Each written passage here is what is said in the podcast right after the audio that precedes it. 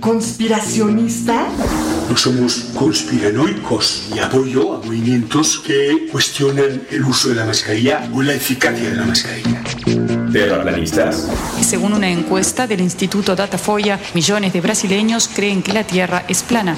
¿Recortes en la ciencia? No a los recortes en ciencia y tecnología. ¿Antivacunas? ¿Por qué me voy a vacunar si yo no me he enfermado? Mejor escucha a los que sí saben.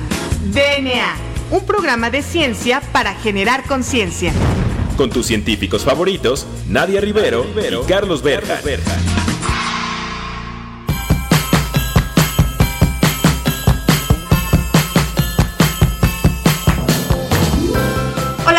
bienvenidos a este programa especial de DNA. Ya saben, aquí siempre hablando de ciencia con los que sí sabemos, los científicos, los investigadores de México. Y bueno, pues yo soy la doctora Nadia Rivero y me acompaña como cada jueves el famosísimo doctor Juan Carlos Gómez Berjan, que nos va a platicar qué tenemos preparado para este programa de fin de año, este programa especial, ¿verdad, Juan Carlos? Así es, Nadia. Pues muy feliz, eh, un jueves más de DNA. Eh, la verdad estamos muy contentos. Han sido, ha sido un año muy extraño porque bueno, fue el año pues de la vacunación. Sigue la pandemia, sigue, hay que seguir con las medidas de eh, seguridad e higiene, pero pues es importante vacunarse, hacemos el llamado, como lo hemos hecho en varias ocasiones, a que se vacunen. Si no se vacunaron porque no pudieron, porque no los dejaron, porque lo que fuera, pueden ir a vacunarse. El, el, este, me parece que el gobierno de la Ciudad de México y el gobierno de muchos otros estados está abierto para que eh, haya esta campaña, para que la gente que, se, que no fue a vacunarse vaya a vacunarse. Vayan a vacunarse, es seguro, no importa la marca y lo importante es que se vacunen para que no les desinfecte o no los agarre de sorpresa el COVID, ¿no? Porque, eh, bueno, las situaciones han cambiado y eh, pues ya, eh, a pesar de que ya conocemos muchas cosas del COVID, bueno, también ya no está la misma alerta que teníamos antes, ¿verdad, Nadia? Así es, Juan Carlos, y bueno, pues es que hemos tenido una gran cantidad de variantes a lo largo de este año y pues justamente las personas que no están vacunadas han sido las que han tenido pues las complicaciones mayores y algunas pues lamentablemente han fallecido. Entonces, bueno, pues también aprovechamos este espacio para hacer el llamado a todos aquellos que son rezagados o que no han recibido su esquema completo de que acudan a su centro de salud o a donde les toque recibir la vacuna para que puedan completar su esquema. Y en este sentido, Juan Carlos, pues vamos a platicarles acerca de los avances más destacados en la ciencia y en la tecnología que ocurrieron en 2021, ¿no es así? Así es este programa especial. Vamos a hablar de las noticias más relevantes que hay en el campo y de lo que más, lo que más llamó la atención. Pues continuando con esto de las variantes del SARS-CoV-2, en los últimos meses hemos sabido y hemos escuchado acerca de esta variante de COVID llamada Omicron. Recordaremos que durante mucho tiempo empezamos con la alfa, que fue la que nos puso en jaque y activó toda esta pandemia. Y conforme fueron pasando los meses, bueno, pues empezaron a salir las noticias que ahora tenemos otra variante y otra variante. La delta fue la que causó más estragos en cuanto a personas contagiadas y fallecidas. Y bueno, pues actualmente nos está quejando la Omicron. Incluso había personas que mencionaban que sí iba a haber otra vez cierro debido a esta este, variante. Y bueno, pues hasta el día de hoy este, parece que no es tan virulenta como se esperaba. Y bueno, pues la variante Omicron se detectó el 9 de noviembre de 2021. Se confirmó el primer caso de infección por esta variante y fue hasta el 24 de noviembre donde se notificó por primera vez que ya era una amenaza internacional.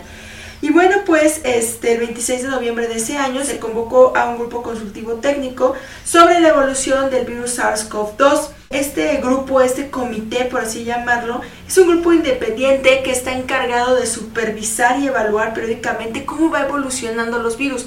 Porque como recordarán en nuestras emisiones pasadas, bueno, los virus van mutando y van cambiando para hacerse lo más adaptados posible al medio que los rodea. Y recuerden que aunque los virus no piensan, no tienen un cerebro para decir, ah, voy a tomar esta decisión o voy a tomar aquella, bueno, las fuerzas evolutivas que están encargadas o que están rodeando a todas las especies que están vivas, pues van presionándolos para que vayamos evolucionando y vayamos adaptándonos al medio con la finalidad de que no nos extingamos. Y bueno, pues aquí no es la la excepción es de SARS-CoV con estos 30 cambios que tuvo en la proteína del pico y 15 que hubo en otras proteínas que se adaptan a la membrana de las células huésped.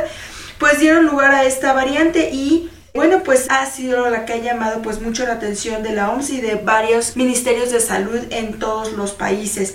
Y comenzó su dispersión en Sudáfrica y aún en la Ciudad de México hasta las primeras semanas de diciembre pues se sabía que ya había un caso de Omicron en la Ciudad de México que decidió internarse de manera voluntaria en un hospital privado de aquí. Y bueno pues hay que seguir cuidándonos y mantener las medidas de sana distancia y de higiene constante. ¿no es así Juan Carlos? Así es y este hay algo interesante que hay que mencionar eh, acaba de salir inclusive un paper en el que utilizan unas técnicas de, aprendizaje de, máquina, de machine learning, en donde se ve que eh, aún con todas estas variaciones en la proteína, las vacunas siguen siendo igual de efectivas, las vacunas que tenemos actualmente siguen siendo igual de efectivas. Entonces, eh, vayan a vacunarse los que estén rezagados y apenas empezó a vacunar a menores de 15 a 17 años. Todavía están considerándose las vacunas de 5 a 11 años. Algunos países, ¿por qué vacunan unos países antes que otros? Bueno, porque tienen diferentes metodologías de aceptación de fármacos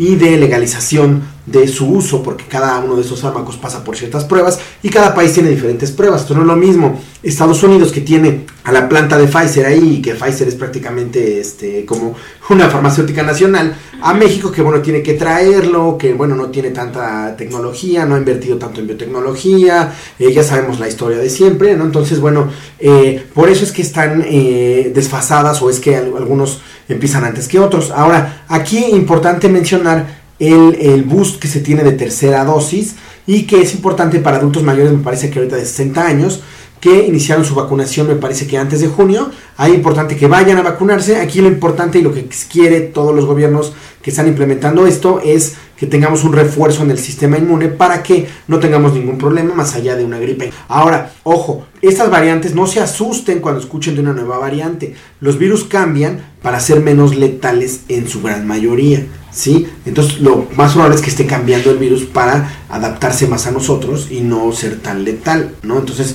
no nos asustemos cuando escuchemos una nueva variante porque tenga un nombre raro. Así es, Juan Carlos. De hecho, también aquí es importante mencionar pues que otras farmacéuticas como Merck, incluso Pfizer y otras más están pues muy eh, preocupados para poder contribuir desarrollando antivirales que puedan ser una alternativa para aquellas personas que pues no quieren vacunarse. Entonces, bueno, Juan Carlos, ¿qué más nos tienes preparado? Pues mira, tengo eh, una noticia de las que fue relevante, muy, muy relevante en los últimos meses.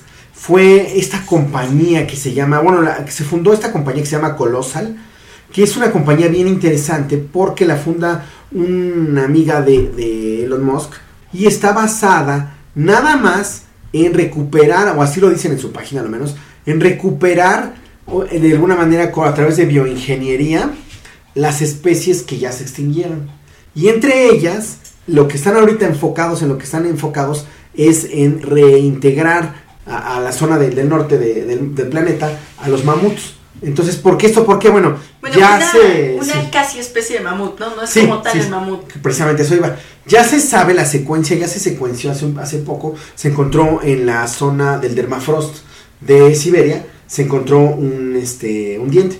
¿no? De un, de un mamut. Entonces estaba más o menos intacto.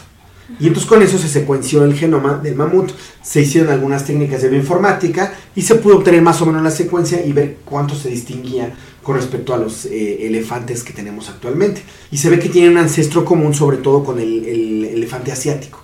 Entonces, eh, un investigador que está en eh, Harvard, en Harvard Medical School, que se llama George Church, él afirma y reafirma que pueden hacer eh, o pueden de alguna manera con técnicas de CRISPR-Cas, que son técnicas que son de edición genética, ¿no? Es como unas enzimas que cortan y pegan secuencias a como uno le indique, ¿no? Eh, se cree que pueden eh, hacer una especie, como tú dices, una especie de mamut, ¿no? Y entonces ya recaudaron como 15 millones, fundaron esta empresa y quieren hacer, rehacer mamuts, ¿no? O bueno, como tú dices, una especie de mamut, porque ellos dicen que si vuelven a poner esta especie en la superficie de eh, las zonas de Siberia y del norte del, planeta, sí, que probablemente se pueda recuperar, porque estas especies pueden tener como cierto impacto ecológico y puedan recuperar tanto la temperatura del, este, del, medio ambiente como bajar la temperatura del de, eh, planeta.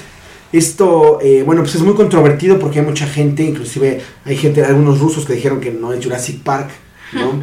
Eh, y unos chinos que dicen que, bueno, pues esto es como tirar el dinero, ¿no? Pero bueno, ahí está. eh, la realidad es que van a ser, eh, probablemente terminen haciendo alguna especie extraña de, de mamut, ¿no? Claro, de hecho es algo muy interesante porque es una aproximación desde el punto de vista de inserción de las especies.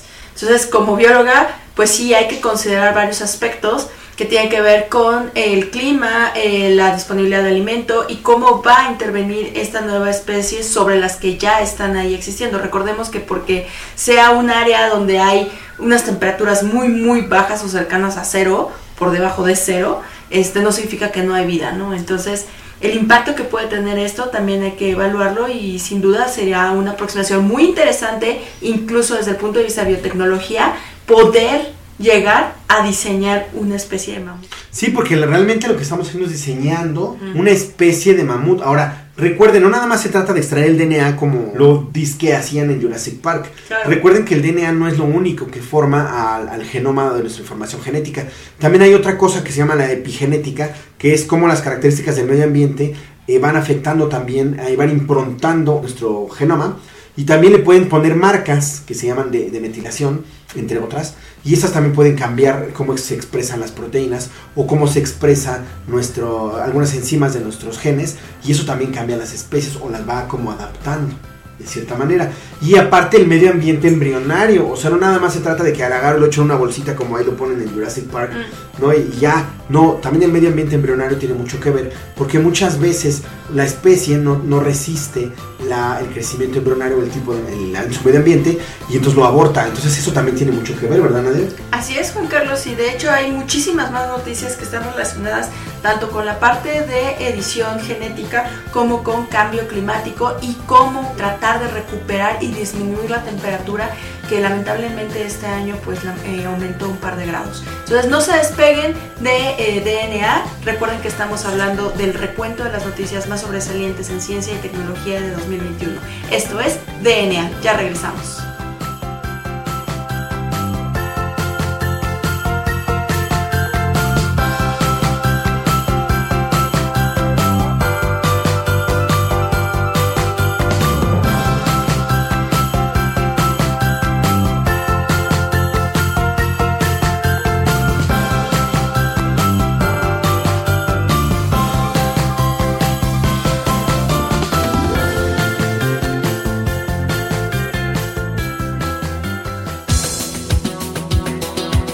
En menos de lo que tus genes se traducen a proteínas.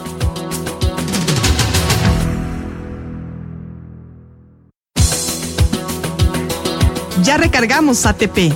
Continuamos.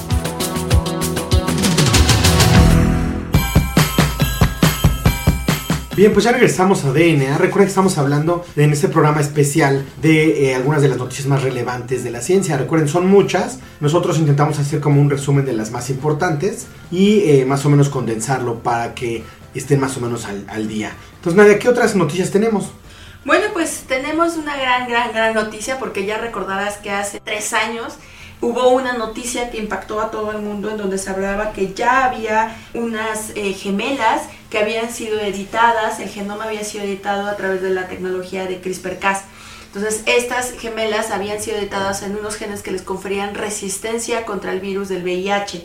Y esto era porque los padres de las niñas tenían VIH y ellas al nacer querían que evitaran tener este o ser portadoras del VIH. Entonces, el investigador que ya recordarás muy famoso, He Jiankui, eh, logró eh, tener esta edición de, de CRISPR-Cas en estas bebés. Y bueno, pues tres años después ya, ya se conoce un poquito más acerca de estas niñas, se tenía miedo de que esta edición en los genes que fueron, que, en las que se realizaron, en los genes en los que se realizó la edición, eh, tuvieron impacto principalmente sobre la cognición ya que lo recordemos que los genes no tienen un gen una función, sino que es un gen muchas funciones y como tú mencionas en la sección pasada, pues con todo este dinamismo que hay en el genoma es imposible predecir el impacto que podría tener editar los genes. Entonces, afortunadamente estas gemelas ya tienen tres años, muy saludables de acuerdo a los reportes Y aunque se desconoce sobre el paradero de este investigador, bueno, se sabe que estas niñas están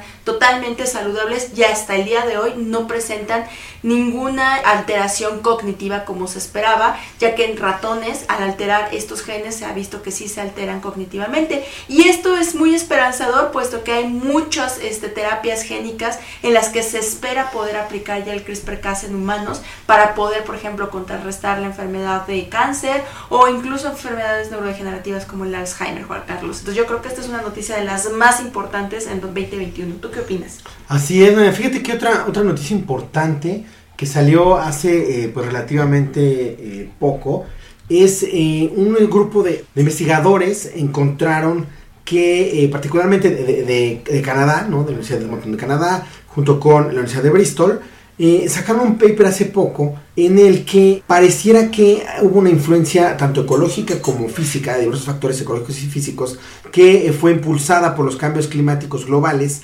de, eh, del medio ambiente y entonces pareciera que hay un declive en el número de especies de los dinosaurios antes inclusive del impacto del asteroide. Cambiaría un paradigma muy importante que es el de la extinción de los dinosaurios fue antes inclusive o empezó antes del golpe del asteroide. Digamos que el asteroide nada más fue como un shot, ¿no? Que impulsó a que se extinguiera. Que aceleró. Ajá, que aceleró, pero realmente desde antes ya había cierto declive y también por el cambio climático de las, de las especies y del planeta.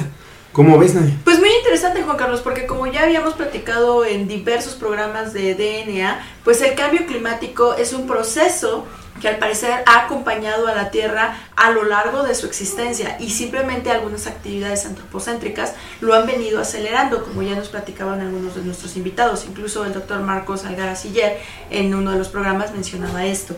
Entonces, pues sí, sin duda este tipo de noticias nos da pistas para poder seguir conociendo sobre la dinámica que va teniendo el planeta. Y bueno, en este sentido es, es muy importante mencionar que en este, el mes de octubre, se eh, publicó en Science que había disminuido la cantidad de luz solar que la Tierra refleja de regreso al espacio.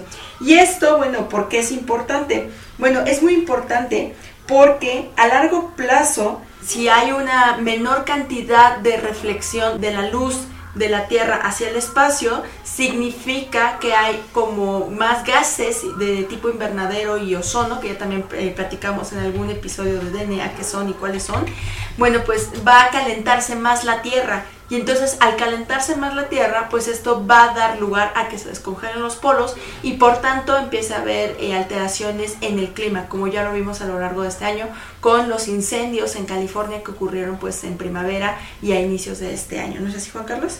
Así es, y eh, fíjate que también, bueno, en ese sentido, hay un, estudio muy interesante de unos eh, investigadores en Alemania, en donde lo que hicieron fue algo muy sencillo entrenar al ganado y eh, particularmente a, diversas vacas para que vayan a usar un área en particular, ¿no? De un césped en particular y hacer eh, ahí sus heces o hacer ahí, dejar ahí sus desechos.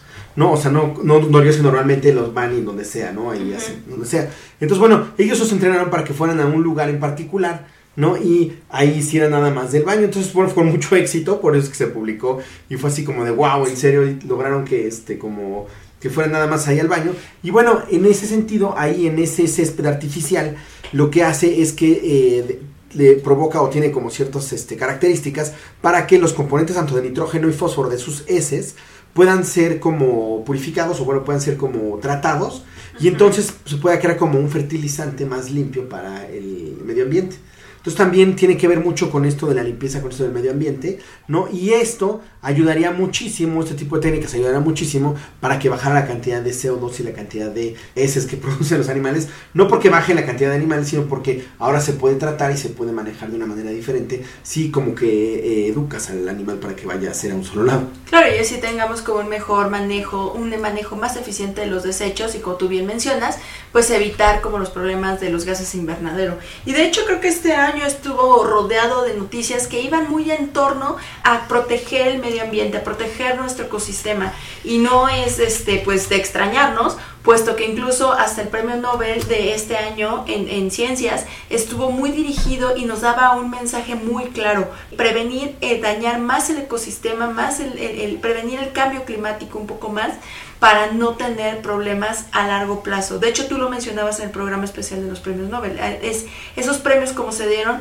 dieron un mensaje muy importante a todos. Sí, claro, siempre que estar leyendo los, los Nobel así, ¿no? Como son, o sea, son mensajes, ¿no? Que nos van dando de, eh, bueno, hacia dónde se dirige la ciencia, hacia dónde va la ciencia y eh, más o menos cómo va moviéndose de un lado a otro eh, la- las tendencias en, en ciencia.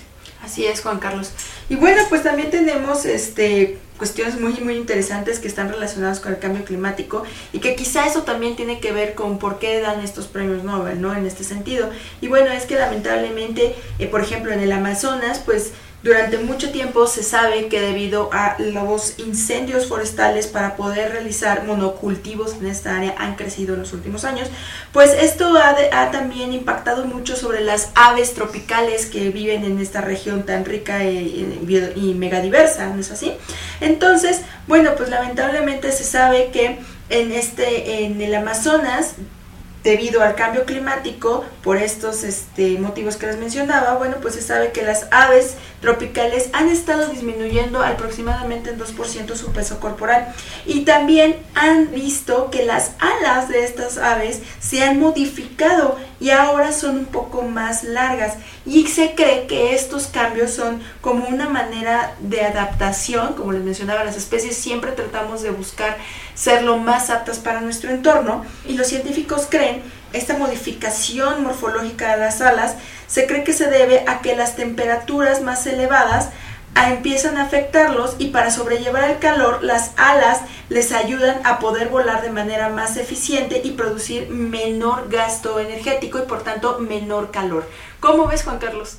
Eh, muy bien, fíjate que, eh, bueno, hay muchas noticias en este sentido y ahí me gustaría hablar de una noticia que va a estremecer fuerte en los próximos años, sobre todo a el NIH. Ustedes deben de saber que, así como la Secretaría de Salud, hay un, un igual instituto igual en Estados Unidos que se llama el NIH, ¿no? el National Institute of Health, y ese instituto eh, a diferencia de, por ejemplo, de nosotros o de otros países, este instituto tiene su propio budget de investigación, nada más en materia de salud, y son los que han hecho, los que han impulsado tanto, por ejemplo, las vacunas COVID, las eh, vacunas de, otros sentidos, ¿no? La, CDC para hacer eh, vigilancia epidemiológica genética, ¿no? O algunas otras este, proyectos. Entonces ellos hacen grandes proyectos para impulsar, ¿no?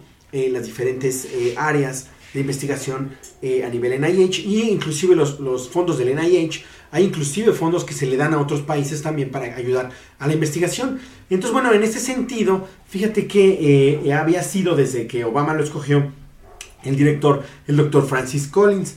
El doctor Francis Collins, bueno, es un world class scientist, como dice por ahí la noticia en Nature, ¿no? Y eh, desde el proyecto del genoma humano, él se, involucró en la ciencia, se involucró fuertemente en la, en la ciencia desde aquel, aquel pleito que hubo del proyecto de genoma humano entre la iniciativa privada y la parte pública y él estuvo ahí al frente, estuvo viendo cómo trabajar en colaboración, cómo hacer conjunto y luego después Obama lo nombra eh, director del NIH y ahorita después de 12 años ya anunció que se va a retirar como eh, a la cabeza, como, como persona que está a la cabeza de, del NIH, head eh, del NIH, ¿no? Y que, eh, bueno, pues va a, este, will step down, ¿no? Así, así lo mencionó, ¿no? El NIH. Entonces, bueno, esto genera mucha controversia, bueno, mucho, porque a ver quién va a ser el sustituto, la OMS cómo va a funcionar, ¿no? Porque también ahí está muy relacionada, sobre todo la CDC, los, todo, todos estos institutos que están asociados al NIH, bueno, ¿qué cambio va a haber? ¿Quién va a ser la persona nueva que lo va a sustituir? ¿No? Y ahora, ¿qué, ¿qué, proyectos van a impulsar? ¿no? Porque Biden, bueno, está fuerte con lo, de, lo del cáncer, ¿no? Por lo de su hijo que se murió de cáncer, ¿no? Pero eh, también hay que impulsar otras cosas como ahora lo de la, investigación epidemiológica en genómica, ¿no? Con, bueno, apoyada con, con, herramientas genómicas, ¿no? Y qué, qué dirección va a tomar, ¿no? Porque las enfermedades crónicas, bueno, ya lo demostró el COVID, eh, se están uniendo con las enfermedades infecciosas y ahora nos están golpeando más, ¿no? Como es el caso de las, la resistencia, los, las bacterias resistentes a antibióticos o algunos otros enfermedades del rezago que también se van juntando con obesidad y diabetes y van afectando a las poblaciones. Entonces hay que ver, como tú bien dices, qué nos espera para los próximos años y cuál va a ser la línea a seguir en estos temas de investigación. Entonces, bueno, pues hasta aquí nuestro recuento de las noticias sobre ciencia y tecnología más sobresalientes de 2021. Recuerden seguirnos en nuestras redes sociales, nos encuentran en Twitter como arroba imerdna o como arroba sockscience. En Instagram nos encuentran como arroba dna y como arroba sciencesox y en Facebook como arroba sciencesox. Tampoco olviden utilizar nuestro canal de Spotify, eh, ahí me encuentran nuestros programas pasados y agradecemos a Claudia Flores, nuestra productora, por su maravilloso trabajo en estos meses. También agradecemos a Ciudadana 660 por nuestros casi tres años de transmisión al aire y pues agradecemos a todo nuestro auditorio por ser fiel siempre a nuestro programa. Muchas gracias y muchas felicidades. Esperemos que este 2022 sea más este, próspero para todos nosotros y que nos hable de mucha ciencia. ¿No sé si Juan Carlos? Así es, desde parte de DNA y de Ciudadana 660 les deseamos a todos un feliz año nuevo y esperemos que el próximo año esté plagado de mucha, mucha más noticias científicas. Así es. Bueno, pues yo soy la doctora Nadia Rivero. Yo soy el doctor Carlos Berjan. Y esto fue DNA. Hasta la próxima.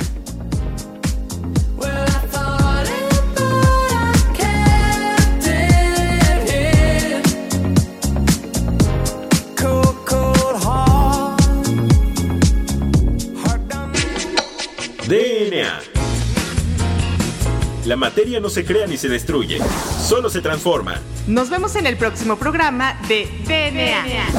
Un programa para generar conciencia.